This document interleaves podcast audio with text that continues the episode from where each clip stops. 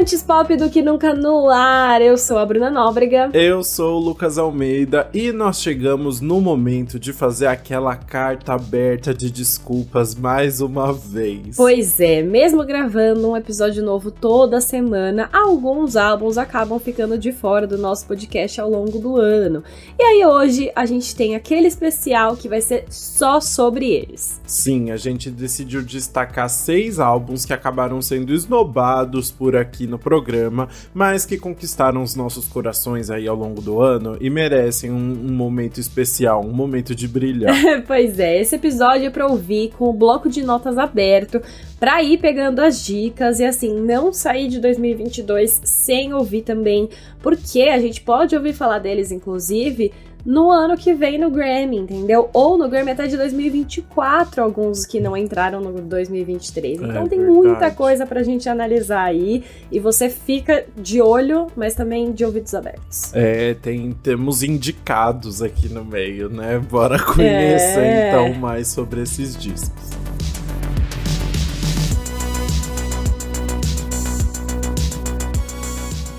Bora começar falando então de Bad Bunny, porque esse é o, foi o grande elefante latino na sala.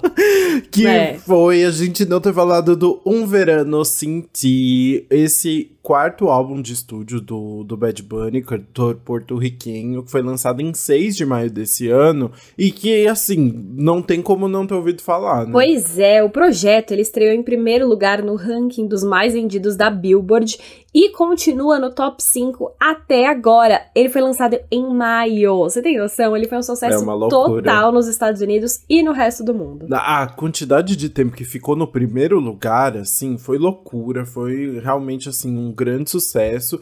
E é um álbum, né? Aquele álbum completo. O Um Verano Sem Ti tem um total de 23 faixas e foi inspirado nas histórias de verão que o Bad Bunny foi guardando aí da infância até a vida adulta para o programa de TV The View, ele chegou a comentar: Este álbum é muito especial, tem uma vibe muito boa, como se todo o álbum fosse inspirado no verão. Eu achei uma delícia porque foi assim, depois de quarentenas e não sei o que lá, uhum. todo mundo se apaixonou por esse álbum que é só uma delicinha, né? É só curtição. Exato. E ele também comentou que ele decidiu escrever parte do álbum na República Dominicana, porque ele sempre se sente alegre com o clima e a energia das pessoas no país. E aí isso também se tornou uma, uma inspiração para as músicas. Então foi tudo assim, ó, a vibe do verão, as histórias da infância, é, as pessoas da República Dominicana, foi tudo se somando para criar um clima muito gostoso. E aí você falou sobre ter vindo depois da pandemia, queria adicionar aqui porque teve álbum assim durante a pandemia, mas não combinava, né? Esse é um álbum que tinha que ter sido lançado quando tava já tudo voltando ao normal, porque as pessoas estavam querendo um negócio naquele momento. Então eu acho que ele veio com um timing muito bom também. Pois é, é, ele resgatou o Summer Electro Hits na versão mais latina possível, sabe? Assim, foi tudo. Bom, então falando assim, o resultado disso tudo foi um álbum de reggaeton mesmo, recheado de referências da música caribenha, como vários, é, e é interessante que são vários gêneros que a gente citou aqui já, como bom. reggae, bachata, o dembow, mambo, várias coisas que estão aparecendo acontecendo. Aí Dembal, por exemplo, a gente comentou super esse ano, né? Então é super legal ver todas essas referências presentes nesse álbum que bombou tanto. E o disco ainda conta com sete feats. É muito feat, né? Para um álbum de 23 faixas.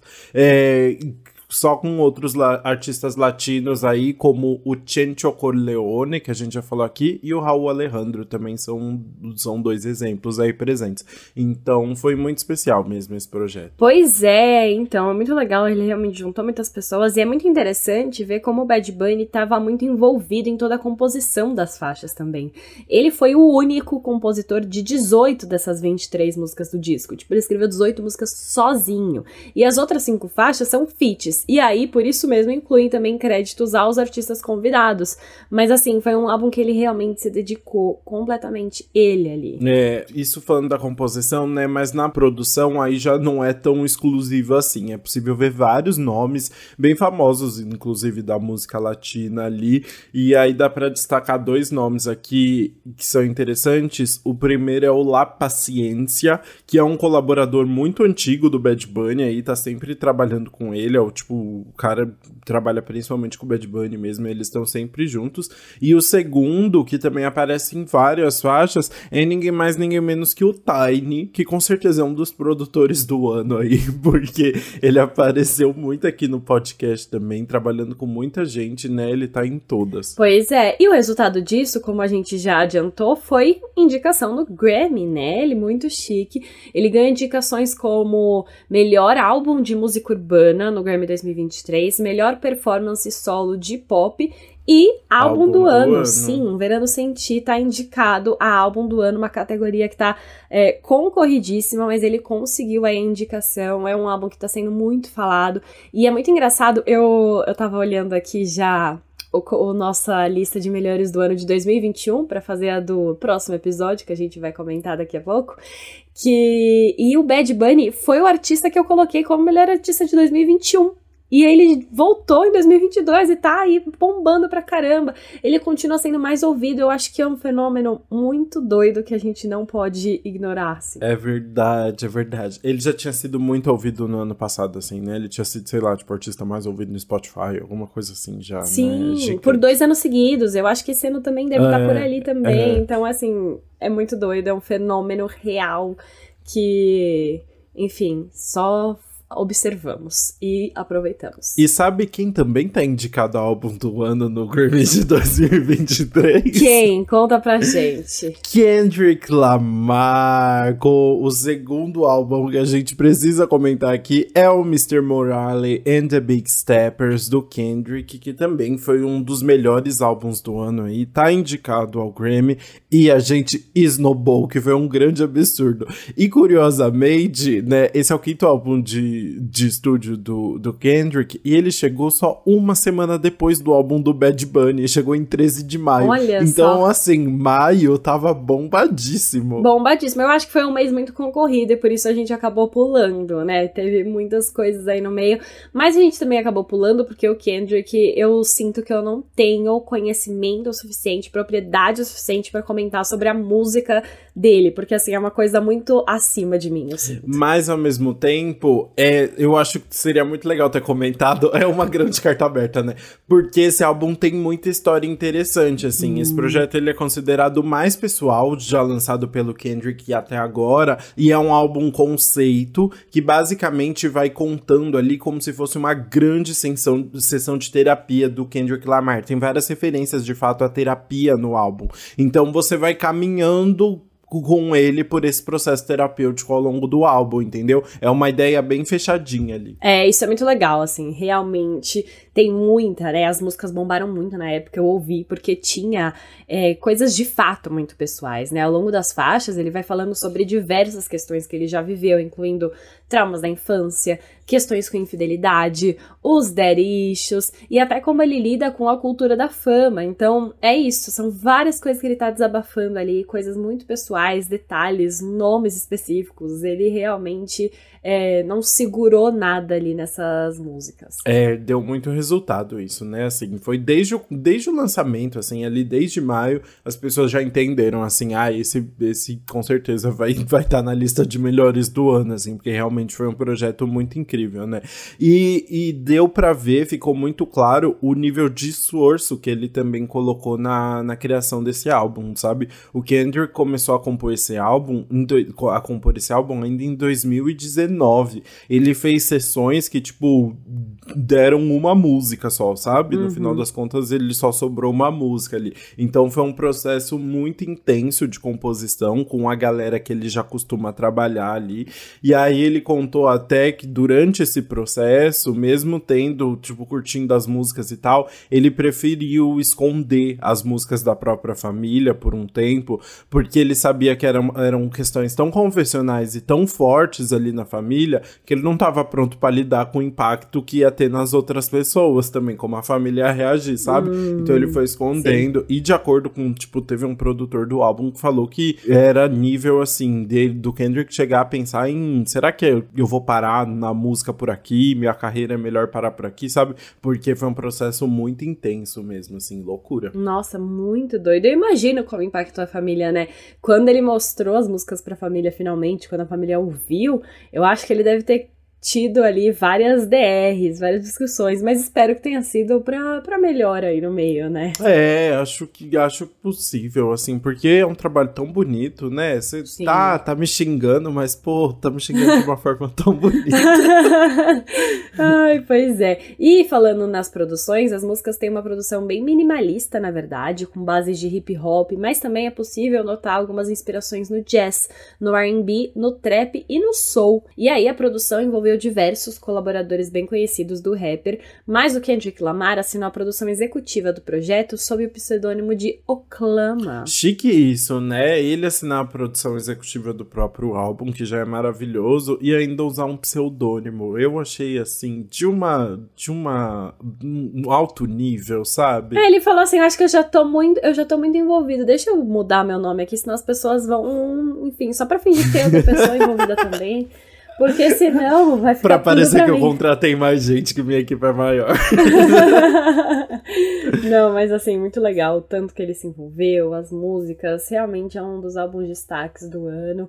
E que bom que a gente teve a chance de comentar agora. Total, eu não sei quais são as chances aí de- desses dois álbuns no, no Grammy, né? Mas estou muito feliz com, com os dois, acho grandes concorrentes aí, muito legal mesmo. Sim, pena que eles vão concorrer com Renaissance, né, de Beyoncé, mas... É, não. Mas assim, a gente É um valoriza. ano maravilhoso, É um né? ano que tá muito concorrido. Mas chega de falar deles agora, porque a gente ainda tem outros quatro álbuns pra comentar. E agora a gente pode passar pro nosso terceiro, que é o Fossora, da Bjork. Sim. Pronunciei direito? É, eu acho que é Fossora. Em inglês, né? Eu Fossora. não sei, mas é porque a gente vai ver aí a origem dessa. É palavra inventada, a gente fala como a gente quiser, né? Ah, é sobre então. É, esse álbum, a gente precisa confessar que, na verdade, a gente snobou meio de propósito, né? Mas não é porque a gente não gosta da Bjork ou porque a gente não gostou do álbum. Sim. Mas é que a gente sabia que ia ser muito difícil desvendar cada faixa do Fossora. É um álbum muito conceitual, né? Como todos os álbuns da Bjork ali. E eu acho que um faixa a faixa seria bem complicado. Às vezes um bom álbum pode não render um bom episódio, Bom né? ponto. Então a gente deixou pra esse momento. A gente já sabia desde o lançamento que ele estaria nos Novados, né? que ele estaria aqui. acontece, acontece. E esse é o décimo álbum da Bjork, lançado em setembro agora. Foi recente, por isso que a gente já tá aqui esperto sobre o que vai comentar sobre ele.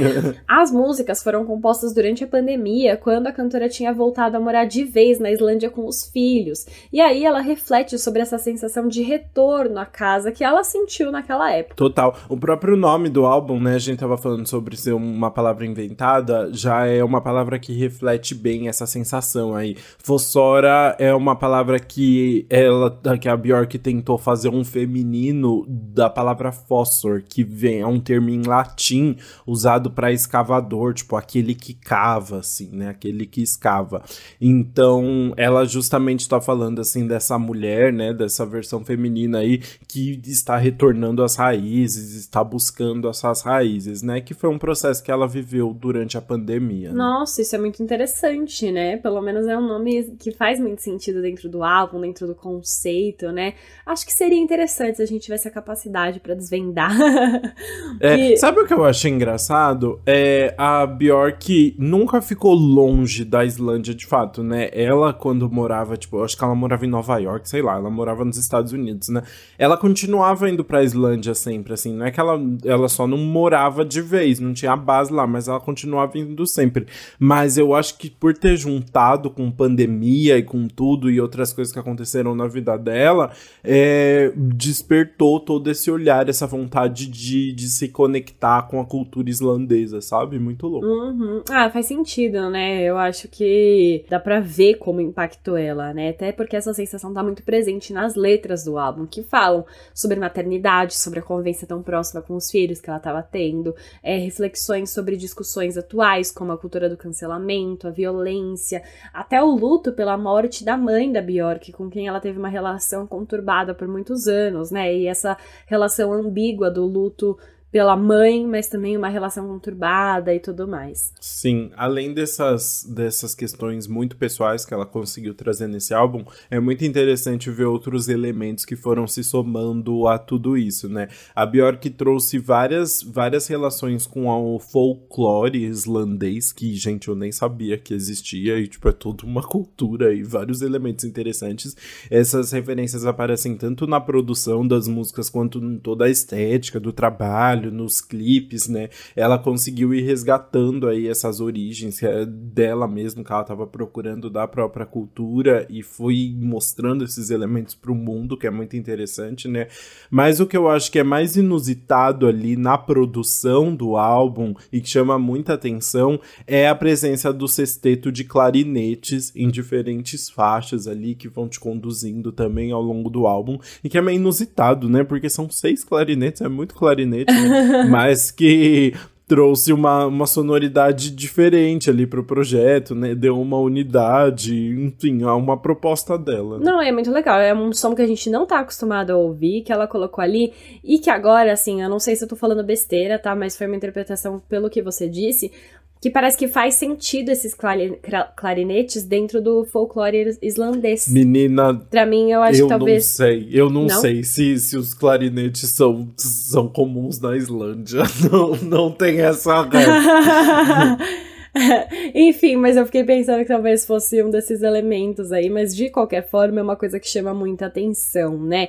E além de toda essa mensagem, o conceito do álbum também foi baseado na estética de Cogumelos. Pois é, a Bjork disse que esse tema unificou os temas de sobrevivência, morte e meditação ecológica do disco. Então foi importante. Gente, meditação ecológica. É muito bom porque cogumelos, fungos, tem essa questão de tipo tá meio que vivendo alucinações. Na... Não, e na decomposição, presente ah, na decomposição, tá. nasce a partir disso, humus, terra, sei lá, tem essa relação assim muito louca com com a morte, outra forma de lidar com tudo isso, né? Então ela se conectou aí com os cogumelos de alguma forma. A Bjork sempre foi muito interessada em cogumelos, mas como os cogumelos surgiram pro álbum, ela ficou chamando esse álbum de tipo álbum dos cogumelos mesmo, né? Foi muito, na verdade, muito despretensiosa, assim.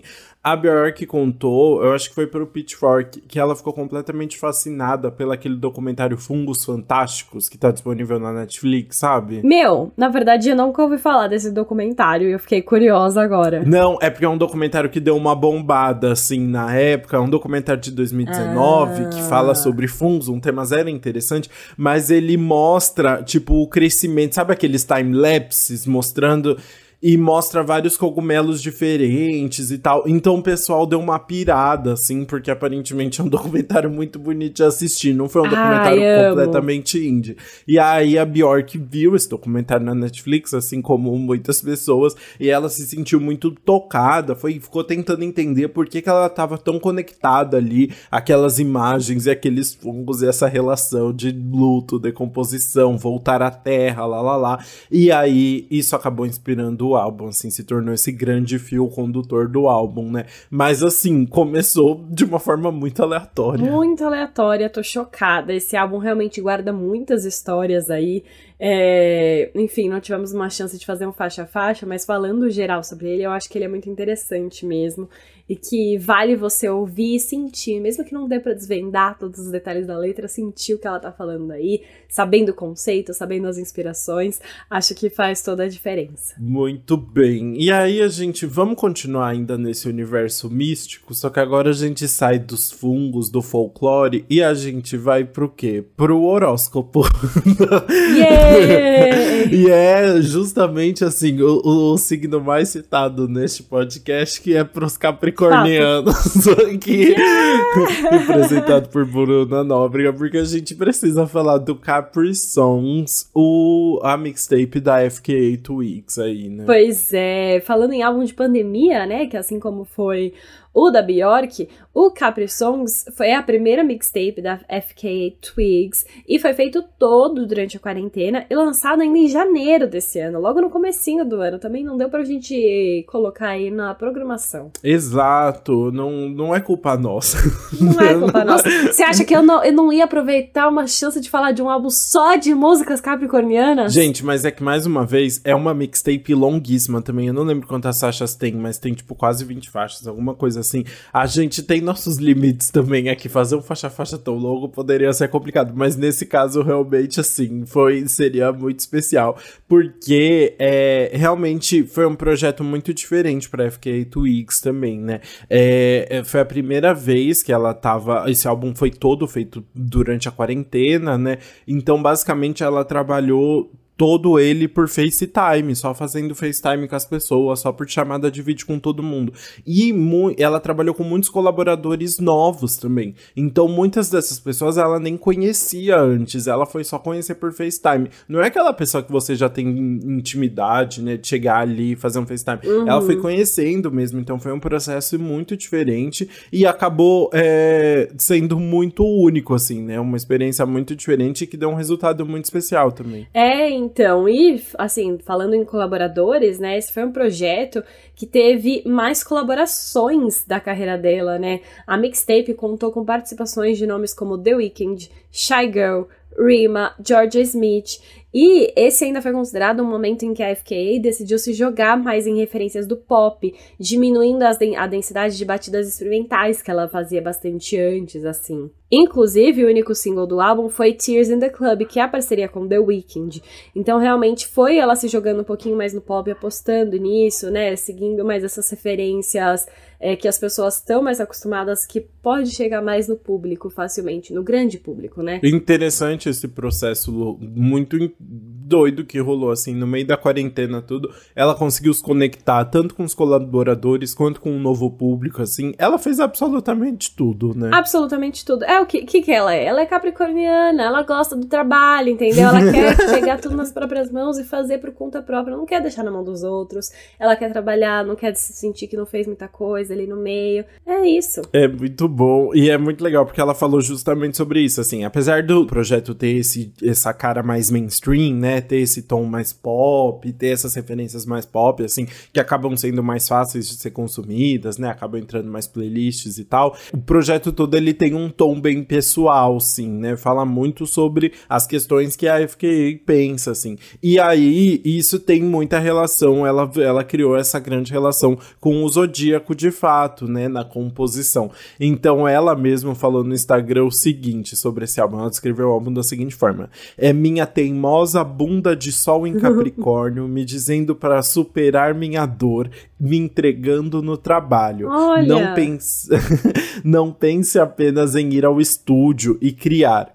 Minha lua em Sagitário, sendo a sedutora enigmática que deseja ir pra balada, pra dançar e ser social. E minha bagunça quente de Vênus em Peixes, com um coração desastroso se apaixonando novamente. Então é essa junção aí da pessoa que é completamente, tipo, passa por cima de si mesmo pra ir pro trabalho, não importa o que tá acontecendo, ao mesmo tempo que ela quer ser sedutora, quer, quer tipo, se divertir e tal. E também tem a parte ali que tá se fudendo no amor, né? então, assim, é uma combinação que tem espaço para muita coisa, né? Pois é, nossa, muito legal ela falar sobre signos. Confesso que não me identifico com a lua em Sagitário e a Vênus em Peixes, mas tem bastante coisa aí bem interessante. É muito legal falar sobre signos, adoro.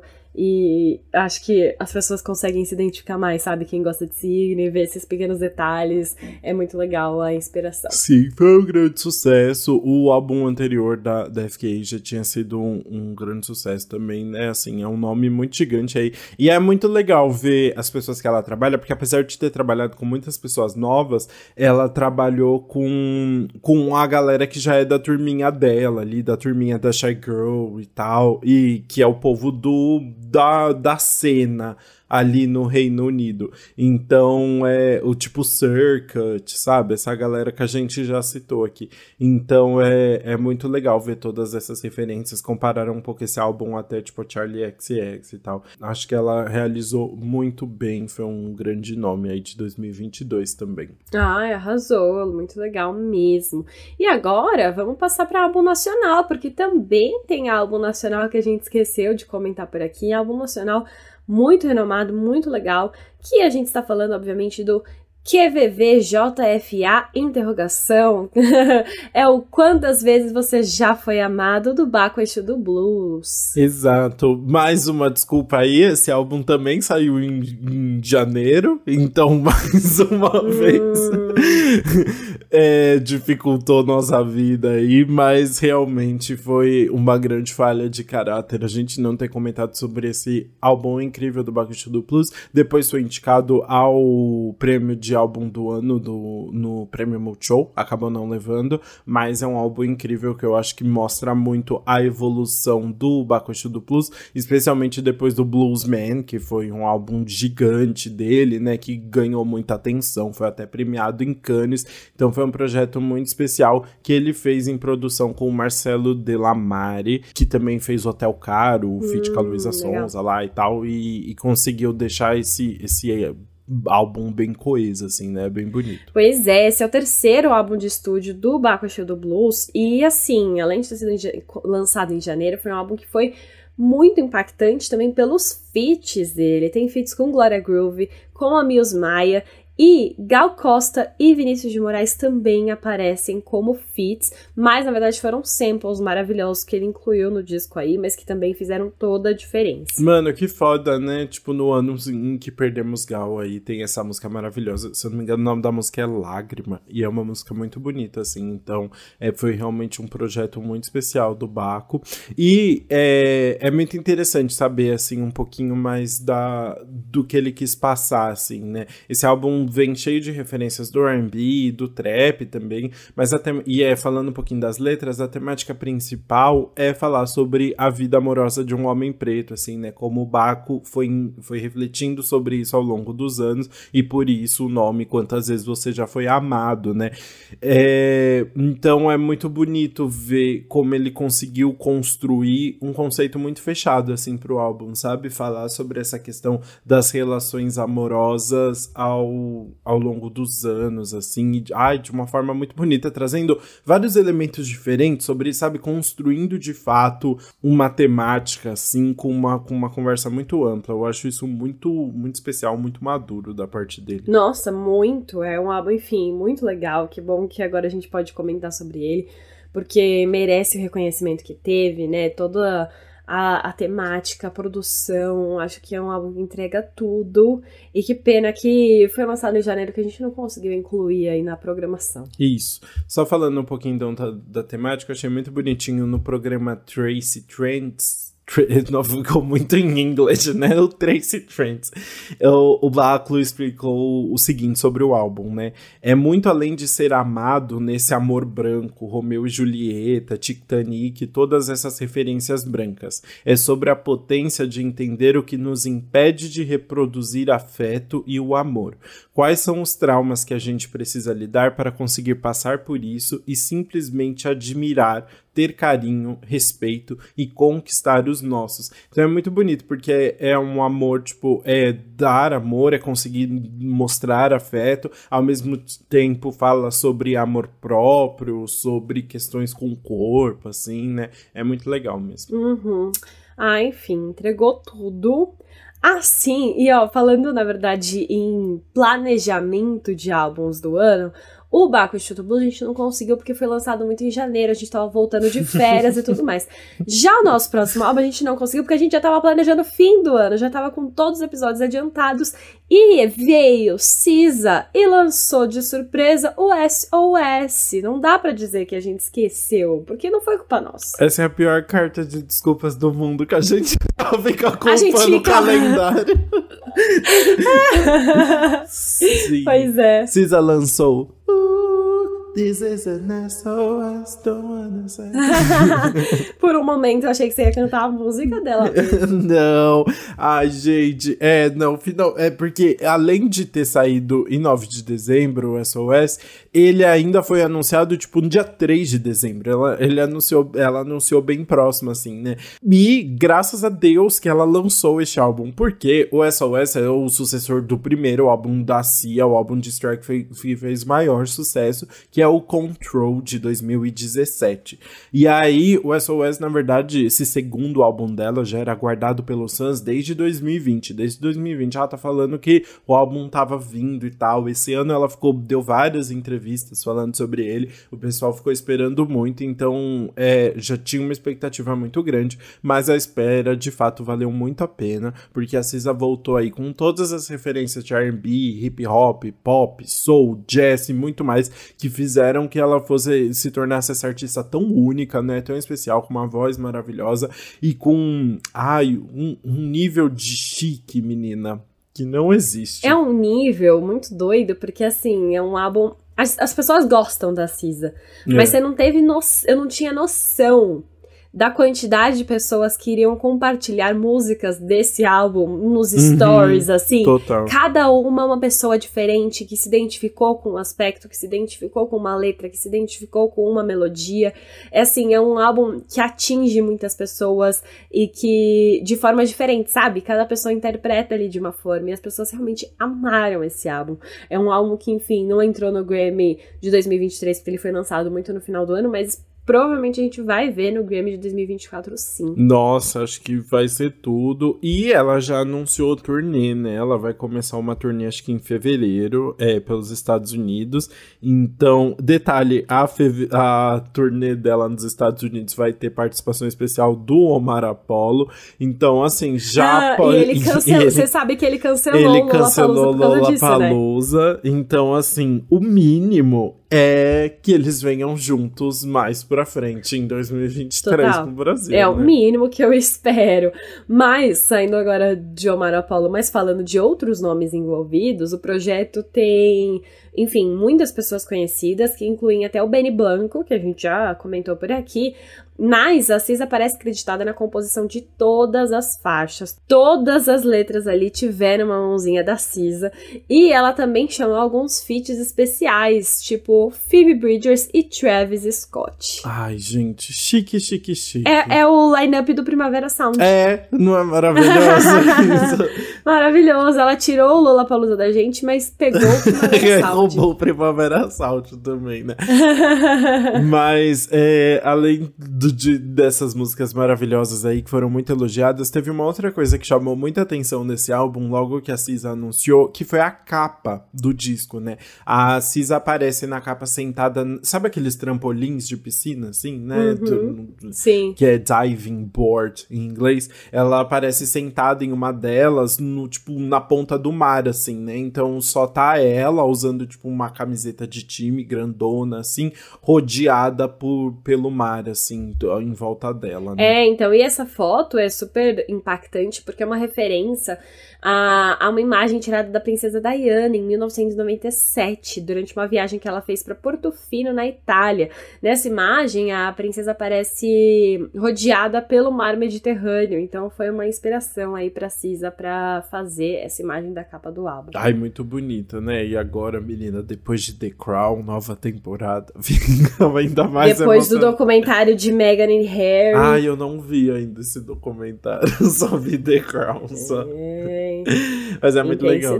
É, e a, ela chegou a comentar sobre isso numa entrevista para a revista Complex. Ela falou: Peguei a referência da, da Diana porque simplesmente amei como ela se sentia isolada. E era isso que eu queria transmitir, o que eu mais queria transmitir. E tem essa sensação mesmo ali, né? Ela rodeada pelo mar ali, assim, uma. Ai, eu tô falando referências maravilhosas, músicas maravilhosas, batidas maravilhosas, sabe? Assim, chique.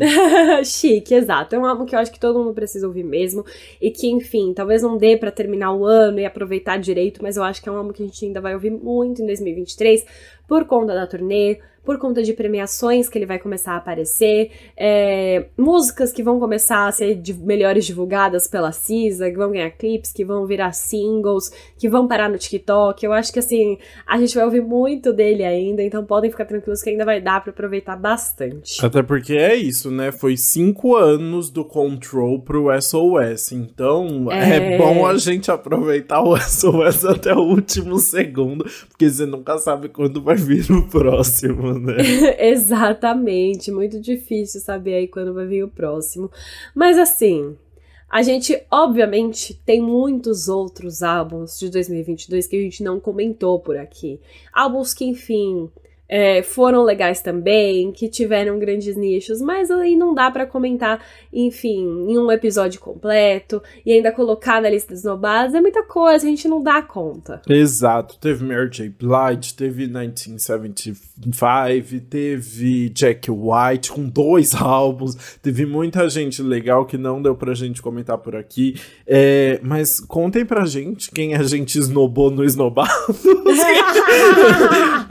quem foi foi esquecido pelo churrasco de novo. É, das redes sociais, é Antes Pop do que nunca no Instagram e Antes Pop e no TikTok também. E Antes Pop Podcast no Twitter, né? Pois é, comente com a gente então o que você acha que a gente esqueceu de comentar esse ano.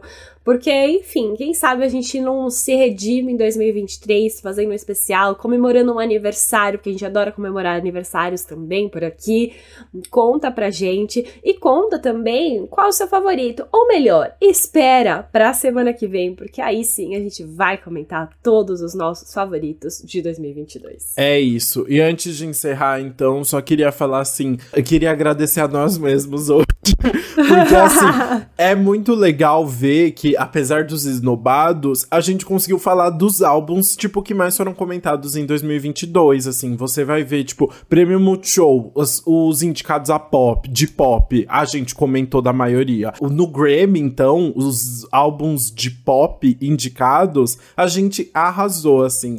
Então... é muito legal fazer o Antes Pop do que nunca, e aí provavelmente ouviu o Antes Pop do que nunca. Uhum. E aí, quando chegam essas premiações, você se sente, meu Deus, você um é conhecedor. Você é um você conhece Exato. todos os álbuns, você sabe os segredos de cada um, você sabe as interpretações, você sabe faixa a faixa. Eu amo que muitos dos shows que eu fui esse ano, principalmente em festival, que, enfim, você não sabe tantas músicas. Eu sabia uhum. os álbuns, eu sabia as histórias, porque a gente tinha ouvido e comentado aqui. Então eu acho muito legal também quando enfim, percebendo agora, principalmente com shows, que foi uma coisa que a gente não teve no passado, né?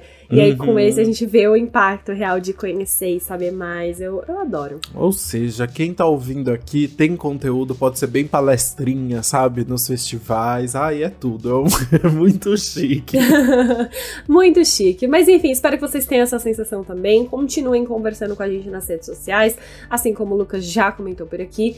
E a gente se vê na próxima terça-feira pro último episódio de 2022. Uhul! O Oscar do Pop do que nunca está chegando até terça. Feliz Natal! Feliz Natal!